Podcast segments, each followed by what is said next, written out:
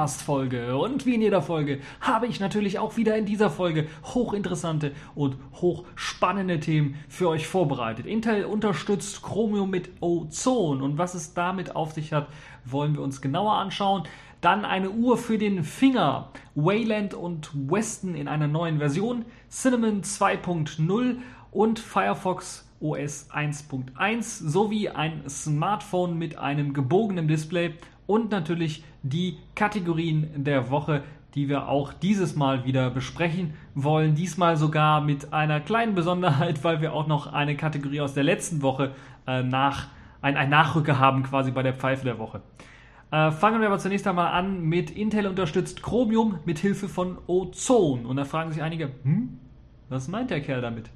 Also Intel treibt tatsächlich die Entwicklung von Chromium auf Wayland voran.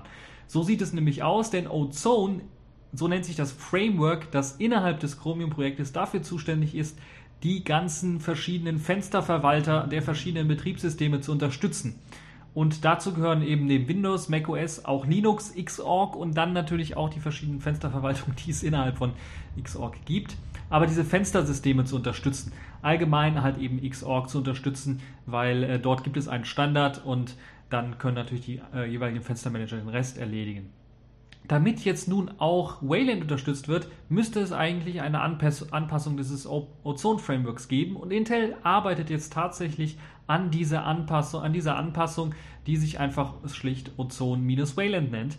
Also im Grunde genommen einfach so ein Add-on für, für das äh, derzeitig vorhandene Ozone-Framework ist und eventuell dann später gemerged werden kann, so dass äh, Wayland-Unterstützung standardmäßig in Chromium mit integriert ist. Für diejenigen, die nicht wissen, wo das jetzt anzusiedeln ist, das ist natürlich, wenn wir das in Schichten sehen, bei dem Code von äh, Chromium selber ist das natürlich die unterste Schicht dieses Ozone-Framework und da drauf läuft dann erst die UI, also das sogenannte Aura-Framework äh, oder die Aura-UI, äh, die Chromium dann bereitstellt, die natürlich auch von Chrome genutzt wird. Das heißt, das gleiche Prinzip oder das gleiche Konzept kann natürlich auch für Googles Chrome genutzt werden. Und ja, dieses ganze Konzept und dieses ganze äh, ist eigentlich sehr, sehr gut und man versteht jetzt, wenn man sich das so ein bisschen einliest, warum beispielsweise das KDE-Projekt entschieden hat, tatsächlich äh, seinen WebKit-Renderer einfach auszugliedern und tatsächlich auf Chromium zu setzen als ähm, Gesamtengine für eben Websachen, also das Web-Engine im Grunde genommen, weil halt eben sehr, sehr viel, wie beispielsweise dieses Ozone-Framework und auch die Möglichkeit, da einfach Add-ons hinzuzufügen äh, und da drauf dann eine UI zu bieten, äh, sehr, sehr geschickt gemacht ist äh, und einem dann ermöglicht, ganz einfach äh, dann äh, ja das, dieses, dieses äh, dieses ganze Abstrahieren, um halt später dann auf verschiedenen Plattformen lauffähig zu sein, das muss nicht mehr gemacht werden, wie es bei WebKit teilweise der Fall ist. Und mittlerweile, wo immer mehr Apple-Einfluss stattfindet und Apple das Ganze so umbiegt, dass das immer mehr macOS 10 spezifisch wird,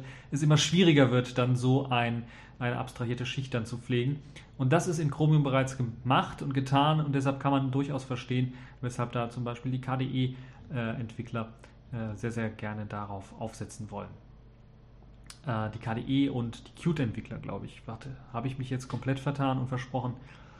Ich glaube, es war sogar Qt. Also KDE-Entwickler und Qt-Entwickler wollen Chromium nutzen als, als Basis für, für die Web-Engine. So war es, glaube ich. Ähm, in Qt soll halt eben Chromium als, als Web-Engine genutzt werden können. Profitiert natürlich KDE auch von, aber ist wieder eine andere Sache. Äh, gut, kommen wir zurück zu äh, dem ganzen Chromium auf Wayland Code. Da gibt es auch bereits erste Demos, die es dann auch bereits zeigen können, wie Googles äh, Chromium Code oder der Chromium Browser eben auf dem äh, Wayland-System läuft, mithilfe des äh, Ozone Wayland Backends. Und es soll sehr, sehr leicht auch anpassbar sein. Der Code steht bereits auf GitHub und unter einer BSD-Lizenz. Man hat also die Möglichkeit, dann eben äh, diesen äh, ganzen Code zu kompilieren und dann mit dem äh, Chromium-Browser äh, zu verbinden, mit der Blink-Engine zu verbinden und das Ganze sogar, und das könnte sehr, sehr interessant werden, glaube ich, dann auch für Google später, für ihr Chrome OS eventuell. Es gibt bereits erste Builds von Chromium OS, also der Open Source Variante, die tatsächlich auch dann auf Wayland läuft, mithilfe eben dieses Ozone Wayland Projektes. Anleitungen natürlich für Interessierte, die das ebenfalls mal testen wollen, gibt es auch auf GitHub und da könnt ihr euch dann natürlich das Ganze äh, dann äh, ausprobieren. Allerdings benötigt ihr einen aktuellen, äh, einen aktuellen, sehr aktuellen Kernel, steht hier. Äh, und auch Meland und auch Wayland und Reston müssen in einer aktuellen Version äh, selbst auch da zur Verfügung stehen. Und natürlich den Code selber müsst ihr natürlich irgendwie patchen äh, von Chromium, damit das dann natürlich auch funktioniert. Das also dazu. Auf jeden Fall eine tolle Sache, dass Intel hier dann diesen Entwicklern unter die Arme greift, um äh, dann eben möglichst einen sehr, sehr guten Webbrowser dann auch schon auf Wayland nativ laufen zu haben. Gut, kommen wir zu einem äh, nächsten äh, Thema. Ja, die Uhrzeit ablesen, da gibt es ja mehrere Möglichkeiten, um das zu machen. Und eine der Möglichkeiten war ja vor Jahren Uhren. Heutzutage sehe ich äh, kaum noch, sagen wir mal, Leute in meinem Alter oder 20 bis, ja, 20 bis 20 Jahre älter nicht mit Uhren rumlaufen, sondern eher mit Handys. Und die schauen dann, wenn sie auf, äh, wenn die die Uhrzeit erhaschen wollen, dann auf ihr Handy. Das heißt, machen es kurz an und stecken es wieder in die Hosentasche. Oder äh, schauen einfach oben auf, auf das Statussymbol. Weil es gibt ja sehr, sehr viele Leute, die auch äh, ständig auf ihr Handy starren und da durch die Stadt rumlaufen. Ähm, Jetzt gibt es ein sehr, sehr interessantes Konzept, das sich mit Hilfe von Indigo, äh, Indiegogo, also dem gleichen äh, Finanzierungsportal, ähnliches Konzept wie Kickstarter, wo auch äh, Ubuntu ihr Ubuntu Phone, äh, ihr, ihr, ihr, Ubuntu Phone dann da tatsächlich ähm, mitfinanzieren wollten. Die haben jetzt eine neue Idee für ein Gerät empfunden, das die Uhrzeit anzeigen soll, nämlich ein Ring.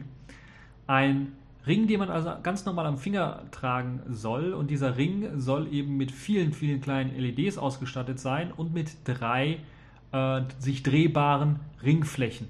Und auf diesen 30 drehbaren Ringflächen befindet sich dann eben äh, befinden sich Ziffern und äh, ja, da kann man natürlich denken, das größte, die größte Ziffer stellt dann die Stundenzeit dar, die kleineren Ziffern stellen dann die Minuten dar und dann gibt es noch einen, einen dritten Ring quasi auf diesem Ring selber, der sich äh, drehen äh, lässt. Das ist dann eben nur die Sekundenanzeige, die mit vielen kleinen Punkten ausgestattet ist. So kann man sich das Ganze vorstellen. Es gibt ein äh, sehr, sehr nettes Video auch von den Herstellern selber, wo diese sogenannte Ring Clock einmal vorgestellt wird. Also eine Uhr, die ja, in, ein, in einem Ring drin steckt und mit LEDs die Uhrzeit darstellt.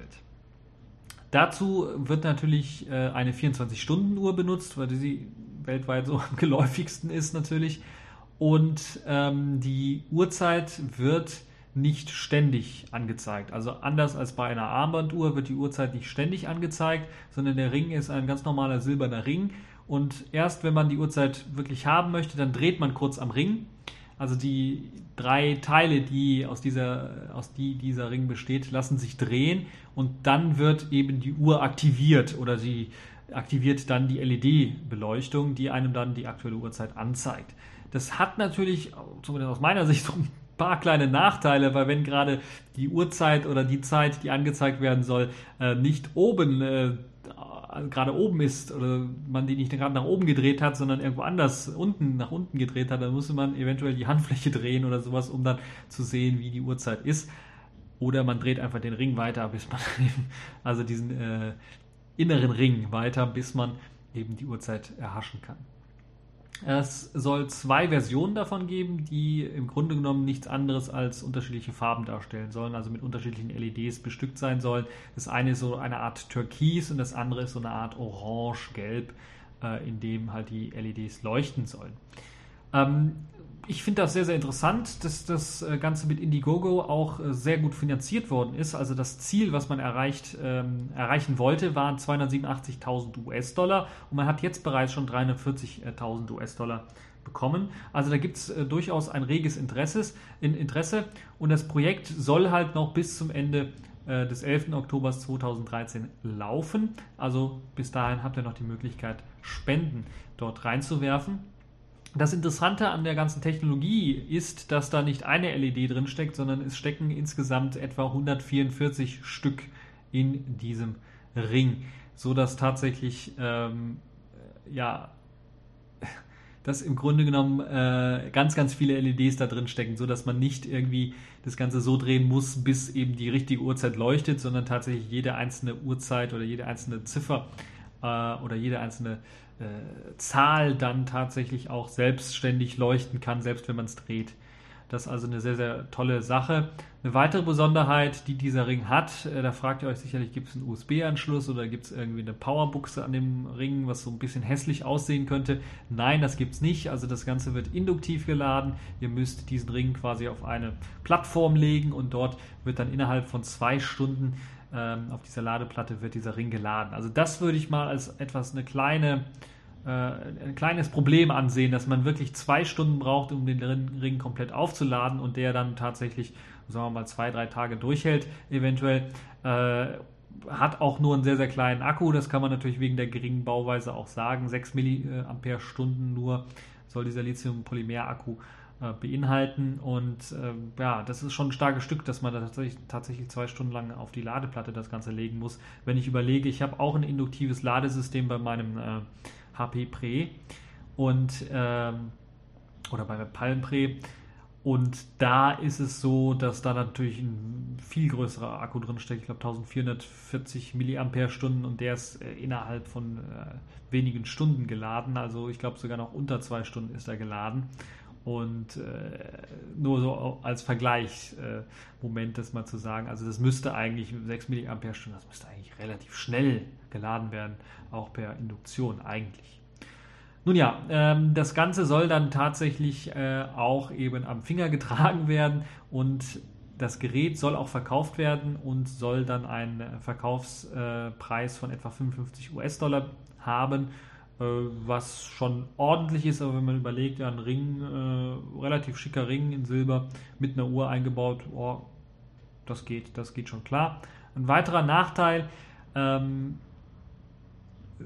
den es da so gibt, ist eben, äh, dass ähm, der Ring doch relativ groß ist. Also der hat schon eine Größe von 15,7 äh, mm bis hin zu 23,83 äh, mm und einen Innenumfang von 49 äh, bis, bis 74 mm. Ähm, so passt natürlich der Ring auf die meisten Ringfinger, aber ist schon richtig dick. Also ist, wenn, wenn ich mir das so vorstelle, ist schon richtig dick. Das muss er natürlich auch sein, damit er irgendwie gut lesbar ist und damit die Technik auch verstaut werden kann. Und das ist natürlich so eine Sache, da muss man überlegen. Was mir jetzt noch aufgefallen ist, ich habe gerade Blödsinn geredet. Ähm, die 55 US-Dollar beziehen sich nicht auf den Ring selber, das könnte man ja eigentlich denken, sondern nur auf den Akku des Rings. Das heißt, der Akku des Rings lässt sich auch austauschen, was, glaube ich, eine tolle Sache ist, dass man äh, sowas natürlich dann auch austauschen kann, wenn man halt eben einen kaputten Akku irgendwann mal hat. Ähm, der Ring selber, der soll 100, stolze 195 US-Dollar kosten, also viel, viel mehr äh, im Vergleich dazu. Und das ist schon eine große Hausnummer, würde ich sagen. Und wenn der jetzt wirklich diese 55 US-Dollar gekostet hätte, hätte ich gesagt, okay, könnte man mal liebäugeln mit äh, und sich mal anschauen. Das ist sicherlich ein cooles Styling-Mittel und Accessoire, aber funktional, boah, eher tote Hose. also ich würde mir vielleicht für so etwas noch wünschen, dass da noch mehr Technik mit reinfließt. Also neben dem austauschbaren Akku, was natürlich eine super tolle Sache ist, wobei ich gerade überlege, wie soll man den austauschen können, aber äh, ist eine andere Sache.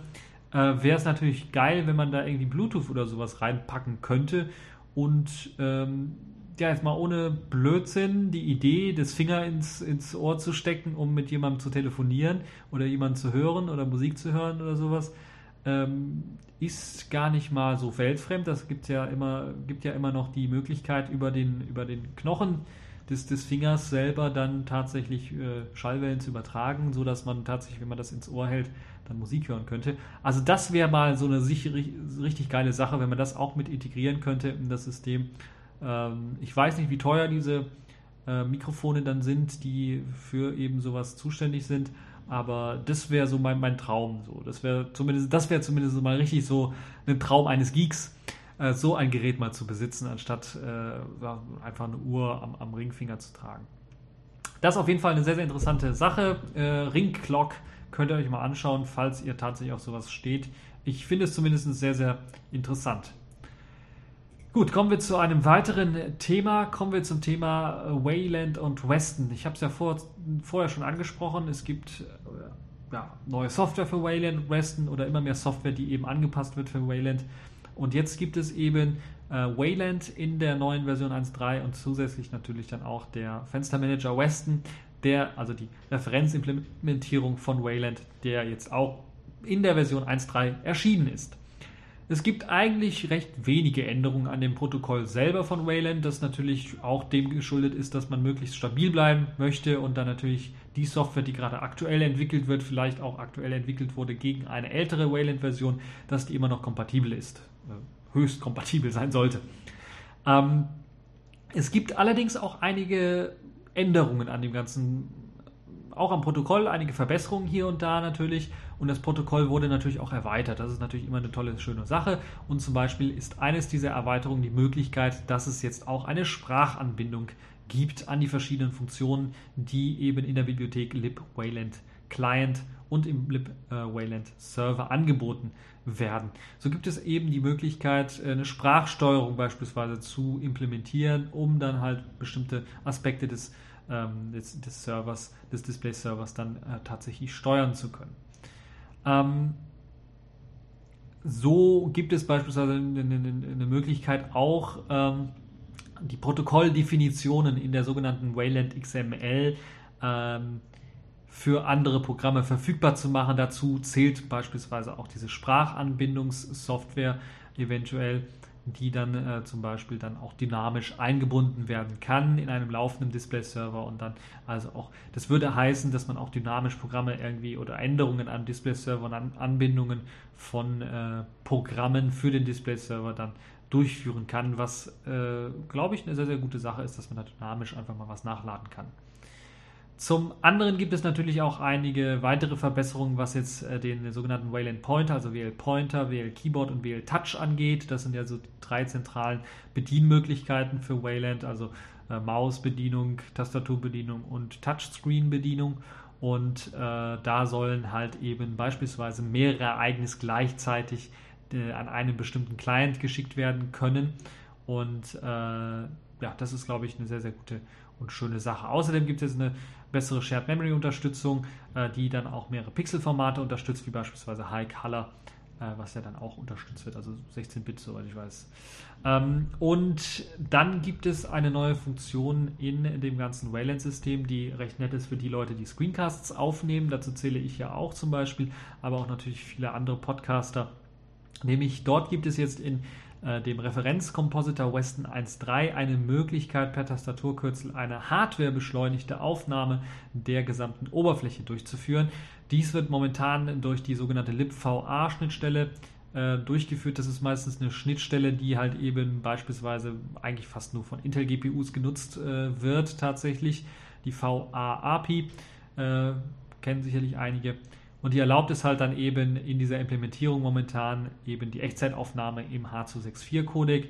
Allerdings sind die Entwickler bereits dabei zu überlegen, das zu ändern, also erstmal von libVA wegzugehen und äh, allgemein eher zu GStreamer, zu diesem Framework zu wechseln, weil der nicht nur eben mehr Hardware unterstützt, eben neben der VA, libVA oder neben der VA-API dann auch äh, VDPOW von, von NVIDIA beispielsweise unterstützt, aber auch vor allen Dingen mehrere Codecs äh, unterstützt. Das heißt, man hat auch die Möglichkeit dann in Ogtheora oder in Ogvorbis äh, oder in WebM dann äh, VP9 und sowas alles, dann Sachen aufzunehmen, VP8 natürlich auch, wenn man möchte, äh, dann Sachen aufzunehmen, was äh, sicherlich auch sehr, sehr nett ist. Ähm, wie es jetzt mit einer Aufnahme für, für Audio aussieht, äh, ist wahrscheinlich nicht mit integriert. wäre, glaube ich, momentan noch zu viel verlangt. Ähm, für das System, aber könnte man sicherlich dann auch, wenn man GStreamer einsetzt, ohne Probleme auch mit einbauen und einbinden. Die äh, oder das Streamen von einer Aufnahme über das Netzwerk soll zukünftig auch möglich sein. Äh, das soll wahrscheinlich oder wird dann wahrscheinlich dann auch mit dem GStreamer Framework dann endlich endgültig finalisiert, was einem dann auch ermöglicht, äh, ganz ganz einfach dann äh, jemandem äh, entferntes dann äh, seinen Wayland Desktop zu zeigen. Dann das von den Jolla-Entwicklern mit eingebaute libhybris soll jetzt auch eine Möglichkeit besitzen, eben mit äh, Wayland zu kommunizieren oder äh, soll auch eine Möglichkeit besitzen, jetzt Android-Treiber mit Wayland kompatibel zu machen also Android-Treiber mit Wayland zu benutzen, was eine sehr, sehr, sehr, sehr, sehr, sehr, sehr, sehr nette Sache ist. Und ich bin mir fast sicher, dass die Jolla-Entwickler das auch in ihrem Smartphone bereits mit integriert haben oder in ihrem Betriebssystem mit integriert haben, damit sie halt eben die beste Leistung rausholen können. Und da muss man ganz ehrlich zugeben, die beste Leistung ist natürlich ein Treiber, der schon seit Jahren entwickelt wird, der seit Jahren getestet wird, äh, auf einer anderen Plattform zwar, aber der halt dort auch genutzt wird. Also der Android-Treiber ist natürlich äh, für einen Chip besser, als wenn man komplett einen neuen Treiber entwickelt für einen Chip. Und äh, da ist, glaube ich, die Idee, Lepibris da äh, zu, zu entwickeln, also eine Möglichkeit zu entwickeln, äh, dann diese Treiber auch nutzbar zu machen unter anderen grafischen Systemen, eine sehr, sehr gute und schön, dass das auch mit integriert ist. Und es wird jetzt nicht nur von Wayland unterstützt, sondern auch die Refer Referenzimplementierung, also Weston, der Fenstermanager, unterstützt jetzt dies auch offiziell. Allerdings gilt das mit der kleinen Anschränkung momentan noch nur für das FB Dev Backend, also für das Framebuffer Dev Backend und nicht für weitere Backends. Das heißt, man muss da noch ein bisschen was warten, aber ich bin mir relativ äh, sicher, dass das sich weiter fortentwickeln wird äh, und immer weiter verbessert wird. Es gibt ja unter anderem auch Canonical, die für mir jetzt in dem Fall dann auch Libris einsetzen und dort auch Verbesserungen einpflegen und bei mir und, und, äh, und äh, Wayland nicht so weit auseinander sind, ist ja, glaube ich, die, die Umsetzung äh, nicht so schwierig. Und wie ich auch gesagt habe, wird Libris äh, von einem Jolla-Entwickler äh, maintained und entwickelt, weil äh, Jolla natürlich auch Wayland einsetzen wird und auch Libris dann benutzen wird. Es gibt da natürlich noch einige Bugs hier und da, die darauf hinweisen, dass man eventuell bei Wayland auch in Zukunft einen etwas anderen Weg der Entwicklung gehen möchte, also nicht eine RC kurz vorm Release äh, herausgeben möchte, sondern auch vielleicht einige Wochen vorher dann sogar eine Alpha-Version herausbringen will, um dann besser den Code zu fixen. Also da gibt es also diesen Plan schon für die nächste Version, die man äh, sich so vorgenommen hat und natürlich auch jetzt die G-Streamer-Übersetzung, weil ich gesagt habe, und natürlich Libris soll noch erweitert werden, sodass das Ganze dann auch nicht nur mit dem FB-Dev-Backend läuft, sondern auch mit viel, vielen, vielen anderen Backends. Ähm, das ist also eine sehr, sehr nette Sache, wie ich finde. Und Wayland entwickelt sich also weiter und ist auf einem sehr, sehr guten Weg, wie ich finde. Und äh, ich bin richtig gespannt, wann es tatsächlich die ersten großen Distributionen gibt, die dann auf Wayland setzen. Es gibt ja hier und da mal so ein paar kleine, ich würde mal sagen, Testdistributionen, wo man auch schon mal was ausprobieren kann mit Wayland und sich das anschauen kann. Aber äh, so ein Gesamt- oder Grundkonzept gibt es noch nicht, weil Weston ja an sich ja eigentlich nur ein Fenstermanager ist, kein richtiger Desktop ist und äh, ähm, so einen richtigen Desktop, so ein richtiges Desktop-System auf Basis von Wayland, das würde ich gerne sehen. Egal ob jetzt X-Wayland, also die Möglichkeit über einen X-Emulator oder X-Emulation dann äh, auf Wayland oder eine X-Translokation, wie soll man es nennen, äh, Umleitung von, von, von X-Befehl auf Wayland, würde mich das auch ähm, reizen, das mal auszuprobieren und zu gucken, wie gut und äh, ja, wie, wie gut man damit klarkommt. Ansonsten natürlich nativer Code auf Wayland wäre natürlich noch viel besser.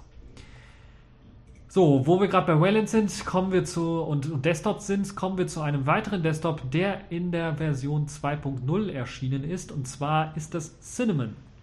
Cinnamon ist tatsächlich in der Version 2.0 jetzt erschienen und die allergrößte Änderung an dieser neuen Version ist die fehlende Abhängigkeit zu GNOME.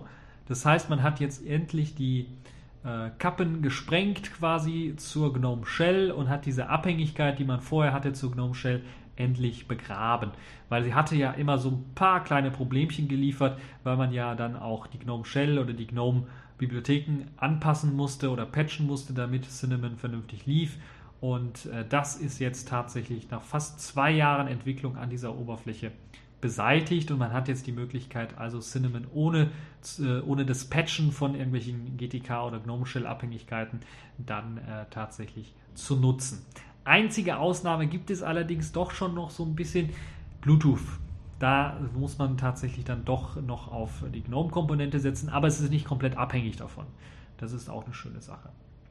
Also, die neue Version 2.0 kommt jetzt mit natürlich einer zahlreichen äh, Palette von neuen Backends daher, die halt eben diese alten GNOME Backends ablösen. Dazu zählen natürlich Cinnamon Desktop zum einen, aber auch die Cinnamon Session also eine eigene Sitzungsverwaltung und der sogenannte Cinnamon Settings Daemon. Und ähm, ja, das ist äh, jetzt eher vergleichbar, also die Entwickler vergleichen es zumindest, so steht es hier in dem netten Artikel von Golem, vergleichen das zum Beispiel mit XFCE, das zwar auch GNOME-Technologie wie zum Beispiel GTK oder Clutter äh, oder weitere Dienste benutzt, allerdings eben nicht äh, GNOME Shell oder sowas verwendet und das ist jetzt also auch äh, bei Cinnamon der Fall oder so will man sich zumindest präsentieren und darstellen. Mit von der Partie von diesem äh, Cinnamon Desktop sind natürlich auch zahlreiche weitere Änderungen äh, unter der Oberfläche und Verbesserungen in der Shell selber. Das heißt, es gibt ein neues, ein besseres äh, Menü fürs Wechseln von Anwend Anwendern und äh, es gibt auch äh, natürlich äh, neue Plugins oder Plugins wurden so umgeschrieben, dass sie nicht mehr von GNOME-Bibliotheken abhängig sind, äh, sondern dann jetzt von den neuen Cinnamon-Bibliotheken abhängig sind. und die Fensterverwaltung hat einige Updates erfahren. So gibt es jetzt die Möglichkeit, die bei KDE schon länger der Fall ist, wo man auch explizit darauf äh, das erwähnt, dass man da KDE so ein bisschen nacheifern möchte, die Möglichkeit des Window Tiling, also dass man zum Beispiel ein Fensterchen unten links in die Ecke ziehen kann und äh, schieben kann und es automatisch sich dort anordnet, sodass man vier Fenster in die verschiedenen äh, vier Ecken dann äh, anordnen kann und so, dass man dann ein, ein Window Tiling Effekt besitzt. Das soll jetzt auch möglich sein. Vorher war es halt eben nur links und rechts, oben und unten.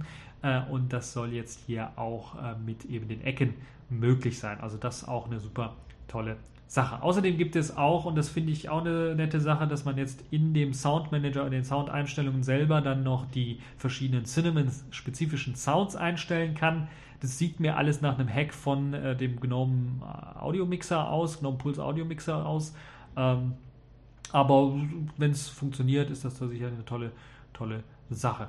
Dann natürlich wieder mit von der Partie ist der Nautilus Fork Nemo, also der Dateimanager Nemo, der jetzt auch verbessert worden ist und eine bessere MIME-Type-Verwaltung äh, bekommen hat. Also die MIME-Typen werden jetzt äh, besser verwaltet und die Oberfläche wurde ein bisschen was angepasst. Hier und da wurden ein paar Änderungen durchgeführt, äh, die sicherlich auch äh, nett sind und die natürlich auch, ja, was GTK so ein bisschen angeht, sicherlich auch dann damit äh, so ein bisschen rein spielen. Verwendet wird für beispielsweise die Display-Settings, also die, die Einstellungsmöglichkeiten für mehrere Monitore, immer noch das äh, alte GNOME oder äh, auch von Ubuntu bekannte äh, Einstellungsmuster, Einstellungssystem. Also da haben sie nicht zu dem neuen GNOME gewechselt. Es gibt ein neues Tool, was ja natürlich auch im Rahmen der äh, immer weniger GNOME-Abhängigkeiten äh, mitentwickelt worden ist für die Verwaltung von Benutzern und Gruppen.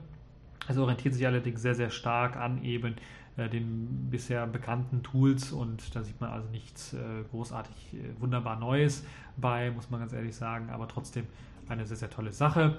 Ähm, und ja, wie gesagt, es gibt zahlreiche coole weitere Änderungen an dem System, wie beispielsweise, dass es auch einen etwas überarbeiteten Öffnen mit Dialog im neuen äh, Nemo-System gibt, was einem dann ermöglicht, äh, dann äh, Programme, die man jetzt auswählt, um einen bestimmten MIME-Typen auszuwählen, äh, dass man den nicht zum Standard machen muss, sondern dass man den einfach nur zur Liste der zu öffnen, öffnenden Programme dann hinzufügen kann. Aber es gibt auch Empfehlungen für bestimmte äh, für bestimmte Dateitypen, die einem dort dann angezeigt werden.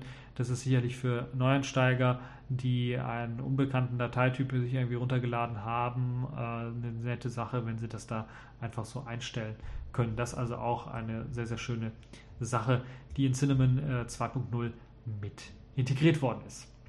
Ich bin gespannt, wie sich das weiterentwickeln wird. Es soll äh, Standard werden natürlich in den nächsten Linux Mint Versionen, Linux Mint 16, soweit ich es weiß, und es soll auch ein Backport geben für Linux Mint 13 und natürlich auch die Linux Mint Debian Editionen sollen das neue Cinnamon bekommen.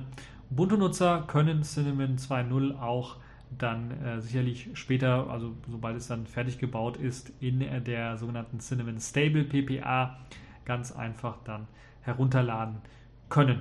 Bin gespannt, wie äh, gut das dann klappt mit der Installation für vorhandene Systeme, weil natürlich auch, wenn die Bibliotheken sich geändert haben, natürlich auch viel, viel angepasst werden muss, äh, damit das Ganze dann wieder vernünftig läuft.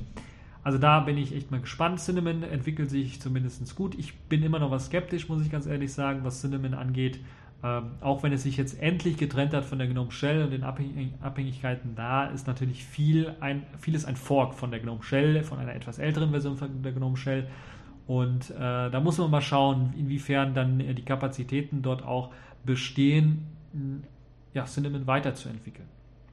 Das ist nämlich eben der, das große Ziel, dass man da weitere Funktionalitäten mit einbaut und äh, sinnvolle Funktionalitäten mit einbaut. Da bin ich echt mal gespannt, äh, wie sich das da weiterentwickeln wird. Und es könnte zu einer ernstzunehmenden Konkurrenz werden, wenn wir uns überlegen, dass beispielsweise Ubuntu angekündigt hat, so ein bisschen jetzt das Fahrwasser, was die Desktop-Versionen angeht, zurückzu, äh, zurückzuleiten und das eher umzuleiten in eben die Touch-Versionen. Da soll mehr Arbeit, mehr Kapazität, mehr Leute sollen daran arbeiten, was so ein bisschen natürlich dann den Fokus verschiebt vom Desktop hinweg und äh, mit Cinnamon 2.0, die sich nur auf den Desktop ähm, konzentrieren und nicht so auf Touch-Spielereien, die haben dann sicherlich äh, eine Chance auf jeden Fall dort dann in eine Kerbe reinzuschlagen, um äh, ja, bess bessere Programme zu bieten, bessere, neue, spannendere Ideen zu bieten und dann eventuell dann auch die Nutzerzahl hochzutreiben. So, kommen wir zu einem weiteren Thema, nämlich dem Firefox OS. Ich habe das ja so ein bisschen, ähm, ich habe es ja einmal hier in der TechView Podcast Folge vorgestellt, das ist mein Firefox OS Gerät, was ich das erste, was ich so äh, ausprobiert und getestet habe und dann natürlich in der Radio Tux Folge, falls ihr es nicht gehört habt, hört es euch auf jeden Fall an. Äh, auch nochmal auseinandergenommen, wirklich auseinandergenommen, weil äh, es ist ein Graus gewesen. Jetzt gibt es eine neue Version, Firefox äh, OS 1.1 und Mozilla führt eben die Tradition fort, sehr, sehr schnelle Releases zu machen. Das heißt, sie wollen, ich glaube, jede drei Monate, jede vier Monate, jedes Quartal oder so, wollen sie ein Release, ein neues Release rausbringen. Und die haben jetzt eben ein Release von Firefox OS 1.0 auf 1.1 herausgebracht, das weiterhin auf der Gecko Engine 18 basiert. Das heißt, äh, eine noch etwas veraltete Gecko Engine. Das soll allerdings, allerdings, dann spätestens in der nächsten Version mit der neuen Engine 23 dann äh, ja, eben ausgetauscht werden. Ähm, weil eben allerdings in Firefox OS 1.1 auch einige Komponenten bereits von Firefox äh, OS, äh, von, von der Gecko Engine 23 mit integriert worden sind in diese Gecko Engine 18 spricht man auch bei der Firefox OS äh, Version 1.1 von der Gecko Engine 18 Plus, weil man da ein bisschen was mehr reingepackt hat als das, was bei Firefox OS 1.0 drin war. Das Betriebssystem unterstützt jetzt als neue Features die Möglichkeit SMS, äh, MMS meine ich, zu empfangen und zu versenden. Boah, sagen sich einige, boah,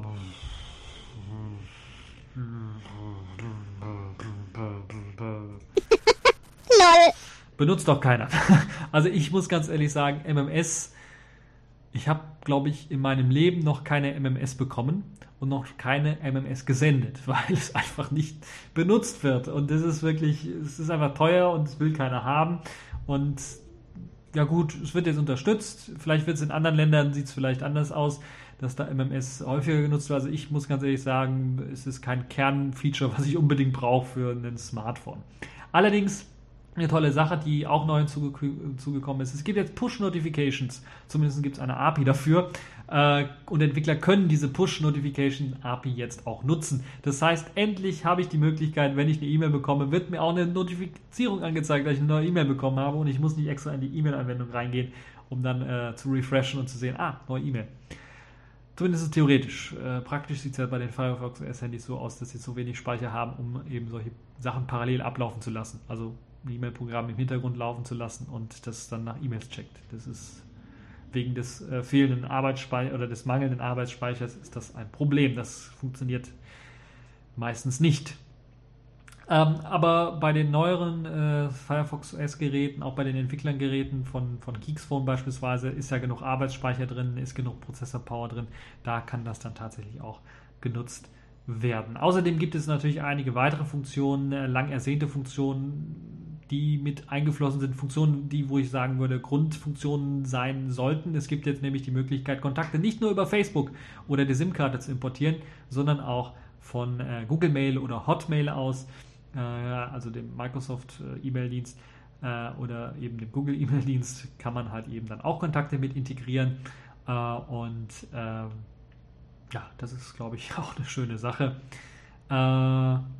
Bei der Eingabe von Telefonnummern gibt es jetzt auch eine Möglichkeit, ähm, äh, gibt es eine Möglichkeit, wenn man eine Telefonnummer eingibt, dann dem Nutzer auch anzuzeigen, welcher Kontakt das jetzt ist und äh, passende ja, Vorschläge zu geben. Tolle Sache, super. Äh, also wenn man eine Nummer ein, anfängt einzugeben, 0163 beispielsweise, Vorwahl für irgendeine Handynummer oder so, dann wird einem eine Liste angezeigt von Vorschlägen. Nichts Spek Spektakuläres, aber zumindest ist es eine interessante Sache. Weitere Neuerungen natürlich, äh, die Mozilla bekannt gegeben hat, sind Optimierungen der Geschwindigkeit des Systems. Anwendungen sollen flüssiger laufen, sollen schneller starten, das Scrolling soll flüssiger vonstatten gehen und auch äh, die Tastatur soll jetzt endlich falsch geschriebene Wörter korrigieren können. Äh, wobei ich eher das Gefühl habe, das wird wahrscheinlich nur in Englisch sein, in der englischen Sprache möglich sein und nicht in anderen Sprachen. Aber schauen wir mal, inwieweit äh, eventuell, ich lasse mich da überraschen. Äh, und auch das Suchen nach Musikstücken soll nun vereinfacht werden. Das war vorher, also bei meinen Tests habe ich das gar nicht gesehen, dass man das machen konnte. Äh, und äh, das soll jetzt also vereinfacht werden, sodass man es jetzt auch tatsächlich auch nutzen kann. Und es gibt auch noch eine Bearbeitung der E-Mail-Komponente und äh, so soll es zum Beispiel die Möglichkeit geben, automatisch äh, Audio- und Videoanhänge in der Galerie abzulegen, die beim, beim E-Mail-Programm ankommen. aber so wie ich es gelesen habe, gibt es keine Verbesserung, was den E-Mail-Client selbst angeht. also das heißt, außer Gmail nichts gewesen. Das heißt, ich habe, oder wahrscheinlich auch Hotmail kann man vielleicht auch einsetzen, aber ich habe beispielsweise alle anderen E-Mail-Accounts nicht zum Laufen bekommen. Ähm, und ja, schauen wir mal, Firefox OS 1.1, ob es da denn läuft. Äh, ist natürlich auch ein Problem für Leute, die jetzt ein Gerät haben, so wie ich ein Gerät habe. Updates gibt es nicht. Die sind vom Hersteller abhängig, gleiches Spielchen wie bei Android. Und äh, ich bin mir relativ sicher, nach den ganzen Updates, Debakels, die es bei Kongs, äh, bei, bei, bei, Kongs, ich schon, bei, bei ZTE gab, was, äh, was äh, das äh, äh, was ihr Firefox OS Phone angeht, bin ich mir relativ sicher, dass es da kein Update auf Firefox OS 1.1 gibt. Äh, das zum einen, das zum anderen habe ich sogar sehr stark die Vermutung, dass das gar nicht gehen wird, weil das Update einfach abbrechen wird, weil wenn das jetzt 200 Megabyte nur groß sein sollte, beispielsweise das Runterladen des Updates, dann müssen die ja gespeichert werden irgendwo zwischen. Das könnte schon an, der, an die Kapazitätsgrenze des Gerätes, internen Speicher des Gerätes stoßen. Deshalb müsste man eine Micro-SIM-Karte, äh, eine Micro-SD-Karte einbauen, damit man tatsächlich äh, das Update überhaupt runterladen kann. Das andere Problem ist, der Arbeitsspeicher ist so gering, dass wenn man das System auspackt, also auspacken möchte, 200 Megabyte sind natürlich komprimiert. Wenn das ausgepackt wird auf 500 Megabyte oder sowas, wo soll das landen? Im Arbeitsspeicher. Der Arbeitsspeicher ist zu gering dafür. Das System selber braucht 120 Megabyte etwa und bietet 180 Megabyte Arbeitsspeicher an von den 256, die eigentlich verbaut sein sollten. Das heißt, da bleibt nicht mehr viel übrig, um das System, um das Image überhaupt auspacken zu können. Es sei denn, Firefox OS 1.1 ist sehr viel kleiner, äh, was ich mir kaum vorstellen kann. Oder es werden einzelne Komponenten nur ausgetauscht, also kleinere Pakete geschnürt, damit man das austauschen kann. Oder man muss das Ganze offline machen, irgendwie über PC machen und dann äh, irgendwie durchführen, dieses Update. Aber wow, ich bin da recht skeptisch, muss ich ganz ehrlich sagen, aber es ist eine gute Sache, dass Firefox OS äh, diesen drei Monatszyklus, also den Quartalszyklus hat, um neue Versionen rauszubringen. Ich hoffe, dass es dann in Zukunft endlich Copy and Paste gibt in der neuesten Version, also 1.2 beispielsweise. Ähm, ja, mehr kann ich dazu nicht sagen. Man hört die Enttäuschung, glaube ich, noch raus aus dem ganzen Firefox OS. Ja, von einem Handy zum nächsten Handy. Was könnte man eigentlich machen gegen die immer größer werdenden Displays und ähm, der Einschränkung, dass man diese Handys, diese Smartphones mit einem Finger, mit einem Daumen gar nicht mehr bedienen kann, wenn diese Displays immer 5 oder mehr Zoll erreichen. Und da hat Samsung sich äh, gedacht, die Idee gehabt, biegen wir einfach das Handy. Und das haben sie jetzt tatsächlich gemacht. Und das allererste, das hat mich überrascht so ein bisschen, ich habe gedacht, das gab es schon, aber tatsächlich das allererste Smartphone rausgegeben mit gebogenem Display. Das sogenannte Galaxy Round, wie könnte es anders sein? Und äh, dieses Display hat eben, ist ein OLED-Display, das ist sehr, sehr schön, also stromsparend, sehr, sehr gut.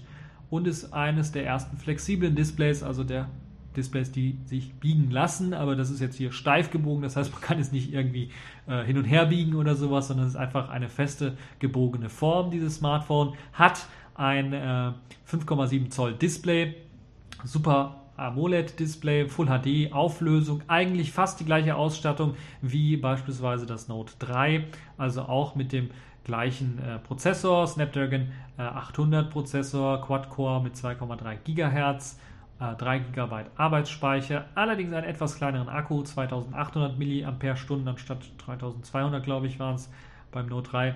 13 Megapixel Kamera sind mit dabei, äh, ein Android 4.3 äh, läuft auf dem Gerät und das ganze Gerät soll umgerechnet ungefähr 750 Euro kosten, was momentan nur in Korea, Südkorea draußen ist. Und ja, welche Vorteile hat dieses gebogene Display? Wie gesagt, wenn die Displays größer werden, kann man natürlich nicht mehr so einfach mit dem Daumen über das ganze Display wischen. Wenn es dann jetzt gebogen wird, dann ist es natürlich etwas einfacher. Äh, das Display ist nicht sehr stark gebogen, sondern nur hat so eine leichte Krümmung, so eine Krümmung, wo Samsung sagt, okay, das äh, entspricht der Krümmung des, des Gesichtes oder der Augenpartien äh, im Grunde genommen oder der zwei verschiedenen Augen, der, also ihr versteht schon, des Gesichtes im Grunde genommen und soll so dann ein angenehmeres äh, Sichtfeld ermöglichen, aber auch eine angenehmere Bedienung und angenehmer in der Hand liegen, dadurch, dass es so ein bisschen gekrümmt ist. Ähm, es hat auch den, äh, ein paar neue Funktionen, die eben durch diese Krümmung äh, einem ähm, ja, ermöglicht werden, wie beispielsweise, wenn dann das Gerät flach auf dem Tisch liegt, hat man die Möglichkeit, wenn man das Gerät einfach an einer Seite antippt und ein bisschen was neigt zu sich, äh, wenn es ausgeschaltet ist selbst, schaltet sich das Display kurz an und zeigt einem die Uhrzeit und das Datum und eventuell noch einen Termin oder sowas an. Nützlich, wenn man gerade schläft oder sowas und gucken möchte, ah verdammt, wie viel Uhr haben wir, ist schon Zeit zum Aufstehen oder nicht. Äh, und dann dreht man das kurz äh, und sieht dann die Uhrzeit und, und sowas alles. Das ist also, glaube ich, eine nette Funktion und es gibt ein paar aus meiner Sicht sinnlose Funktionen, äh, wobei, ja, in einigen Aspekten könnte es vielleicht doch sinnvoll sein, wenn man nämlich die Musik-App aufhat und das Gerät einfach auf den Tisch liegen hat, kann man zum nächsten Stück wechseln, indem man einfach nach rechts wippt oder eben nach links wippt, um zum vorigen zu wechseln. Das gleiche soll mit der Bildergalerie sein. Da kann man einfach von einem Bild zum nächsten springen, je nachdem, wohin man wippt. Äh, sinnvoll oder nicht, äh, soll jeder selber für sich entscheiden. Aber auf jeden Fall eine sehr interessante Sache dass man jetzt also auch ein sogenanntes gebogenes Display dann äh, verwendet und damit äh, herumexperimentiert. Äh, bin echt mal gespannt. Äh, ich würde so ein Gerät wirklich mal gerne in der Hand halten, um zu sehen, wie das wirklich in der Hand liegt und wie das mit der Bedienung aussieht. Weil das könnte sicherlich einer der interessanten Aspekte sein, wenn wir eben tatsächlich jenseits der 5 Zoll Geräte gehen, um diese noch vernünftig bedienbar zu machen, dass man sie einfach biegt. Ein wenig. Ich bin natürlich immer noch der Meinung, die richtig biegbaren Displays, also die man in jede Richtung irgendwie biegen kann, die sich frei biegen lassen, die wären natürlich noch interessanter. Also kann man einfach das Display aufrollen, wenn man das Handy nicht braucht, in die Hosentasche reinstecken oder sogar, äh, wenn es so dünn wird, das Handy, dass man das äh, quasi dann auch äh, komplett äh, das Handy biegen kann, nicht nur das Display biegen kann. Wäre es so richtig geil, wenn man es einfach so in die Hosen, in, in, in den Portemonnaie reinstecken kann, da wo man die Euroscheine normalerweise reinsteckt äh, und ja eine tolle Sache wäre das auf jeden Fall, wenn man sowas machen könnte. Richtig biegsame Displays wären natürlich auch hochinteressant äh, für den einen oder anderen Aspekt. Ähm, sicherlich auch sehr, sehr gut zu nutzen. Also ihr könnt euch das jetzt anschauen, wenn ihr, wenn ihr wollt. Da gibt es einige Fotos. Es gibt auch einige Videos zu dem neuen, neuen äh, Samsung äh, Galaxy Route. Ja, kommen wir jetzt zu den Kategorien der Woche. Und da habe ich eine Neuheit, eine Neuheit, weil das hatte ich bisher glaube ich so noch nie, nämlich die Pfeife der letzten Woche, weil es gab in der letzten Woche auch eine Pfeife und da gab es eine Videoshow von, vom TechView Podcast, da habe ich das nicht mal erwähnt, aber es gab in der letzten Woche eine Pfeife, nämlich Nvidia ist die große Pfeife der letzten Woche, denn Nvidia hat tatsächlich ähm, in dem allerneuesten, aller, aller, allerneuesten Treiber von Nvidia für Linux, vom, vom Nvidia-Treiber für Linux, ja, Features gestrichen. Und gestrichen aus dem Grund, weil das im Windows-Treiber auch nicht drin ist. Jetzt fragt euch, hä? was gab es denn überhaupt für eine, für eine Funktion, die im Linux-Treiber von Nvidia drin war, die der Windows-Treiber nicht hatte. Weil normalerweise redet man immer davon, dass so fast 90 oder über 90 Prozent der Treiber eigentlich identisch sind. Deshalb kriegt man auch fast immer die gleichen Werte, wenn man die Benchmarks so ein bisschen vergleicht zwischen Nvidia-Karten auf äh, Windows oder Linux.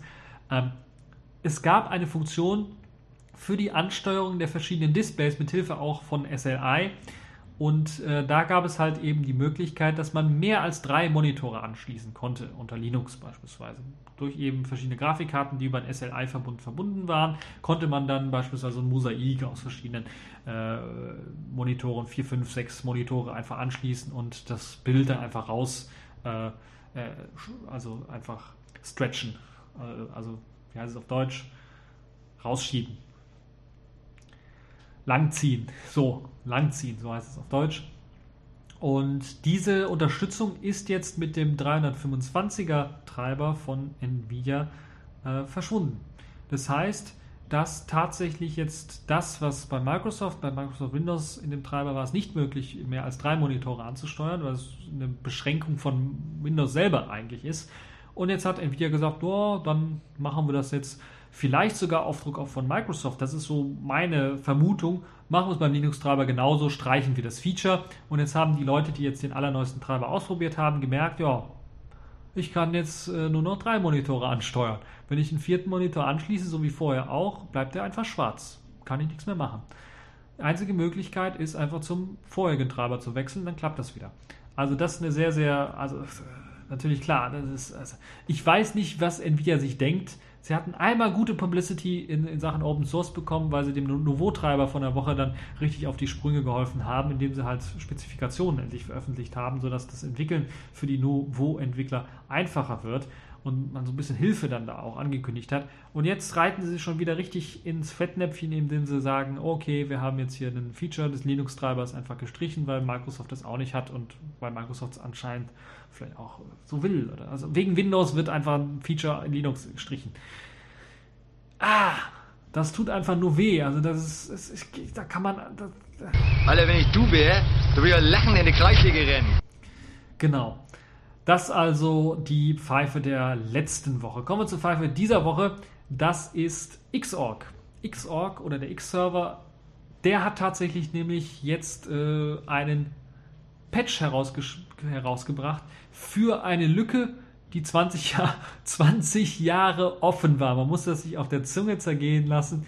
Ein 20 Jahre alter Bug, der einfach nicht gefixt worden ist. Und nicht irgendein Bug, sondern das ist tatsächlich ein, eine Sicherheitslücke, weil diese Sicherheitslücke tatsächlich den X-Server zum Abstürzen bringen kann und eventuell irgendwelche Speicherfehler verursachen kann. Und wir wissen alle, wenn es um Speicherfehler, wenn es um Überläufe oder sowas geht, das ist das Einfallstor Nummer eins, wenn es darum geht, irgendwelche Rootrechte oder irgendwelche äh, ja, Rootrechte, Rootkits zu basteln für ein System, um dort reinzukommen. Xorg ist Bestandteil nicht nur von Linux für diejenigen, die es eventuell nicht wissen, sondern auch von BSD-Systemen und wird da auch schon seit 20 Jahren eingesetzt.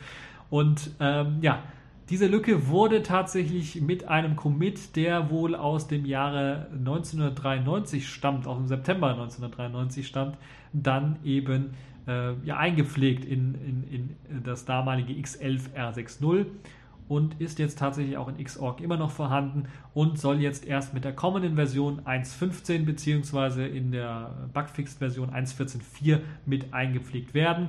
Ich bin gespannt, ob jetzt beispielsweise Debian, die ja glaube ich, sind sie schon bei 1.4, weiß ich gar nicht, äh, also 1.1.4, also 1.14 vom, vom Xorg, ob sie das vielleicht zurückportieren für ältere Versionen. Red Hat beispielsweise hat ja bei ihren Systemen, glaube ich, einen älteren Xorg, da müsste das ja auch noch zurückportiert werden und so weiter und so fort.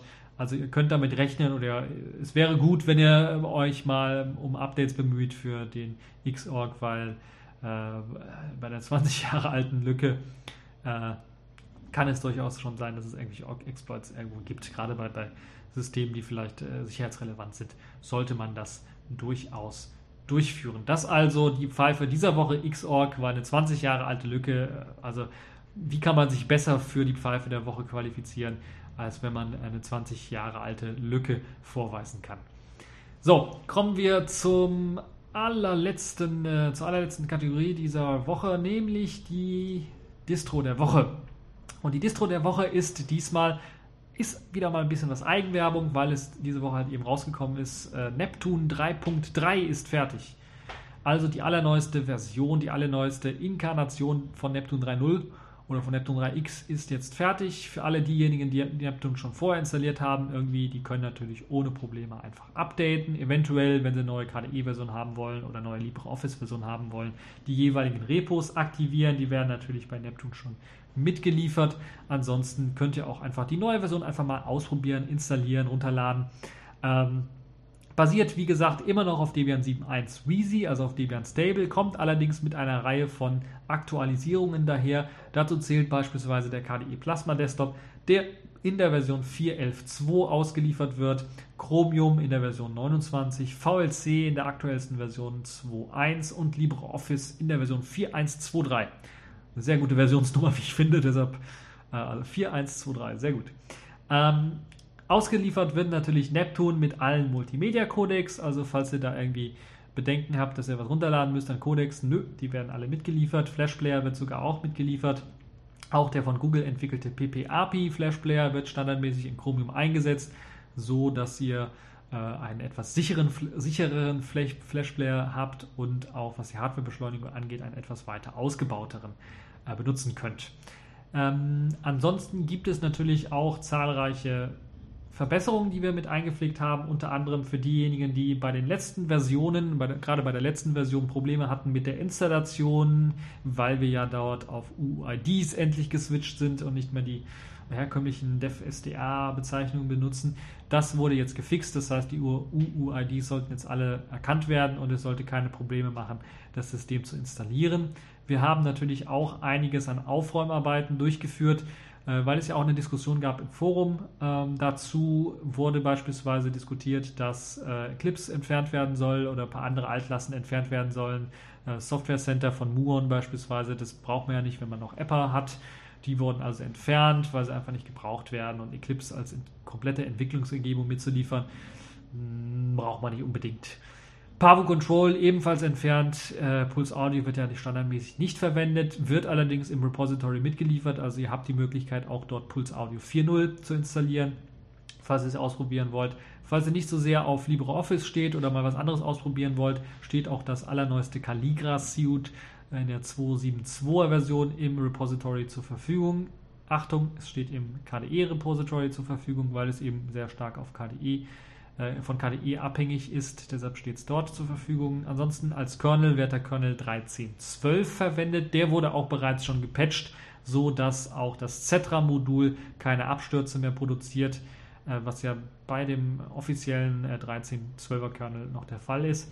Und es gibt eine neue Schnellinstallationsanleitung, die komplett neu geschrieben worden ist und auf einige andere Aspekte eingeht, was das System angeht, beispielsweise Zeitzonen ändern und so weiter und so fort, was übrigens auch schon seit der Version 3.2 gefixt worden ist. Ich schaue mal gerade auf die Liste, ob sich noch irgendwie was getan hat, was ich jetzt vergessen habe zu erwähnen. Ähm, ja, das sind eigentlich so die größten Änderungen von Neptune. Also es ist einfach nur ein, ein Service-Release.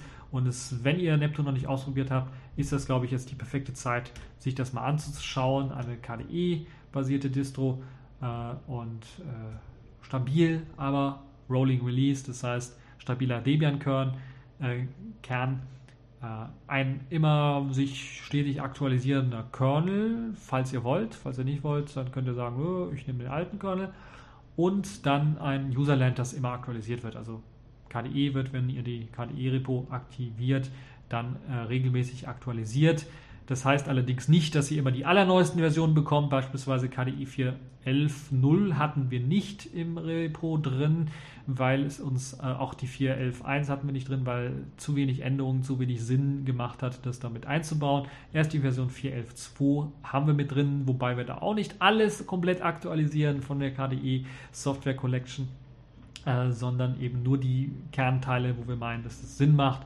Ähm, also wir haben kein Bleeding Edge, das heißt, wir sind kein Arch Linux, äh, wir sind kein Gentoo, wo wir immer Bleeding Edge die neuesten Sachen mit reinhauen, sondern wir bauen neuere Sachen ein, die wir auch selber getestet haben. Wir sind ein Rolling Release, das heißt, ihr habt die Möglichkeit von Neptune 3.0, falls ihr es noch habt, eben auf Neptune 3.3 ganz einfach mit Hilfe eines normalen Updates oder vielleicht ein Distributionsupgrade, ein Up Get Dist Upgrade zu machen um dann eben auf diese neue Version zu aktualisieren. Und das wird auch weitergehen mit den nächsten Versionen, die es dann, äh, die es dann, dann äh, dazu auch geben wird. Also, als ihr euch das Ganze anschauen wollt, dann einfach auf die äh, Neptun-Seite gehen. Wir werden es natürlich verlinken, da könnt ihr euch das Ganze dann einmal anschauen. Das Ganze ist als äh, 64-Bit für 64-Bit-CPUs ausgelegt, nur für 64-Bit-CPUs ausgelegt.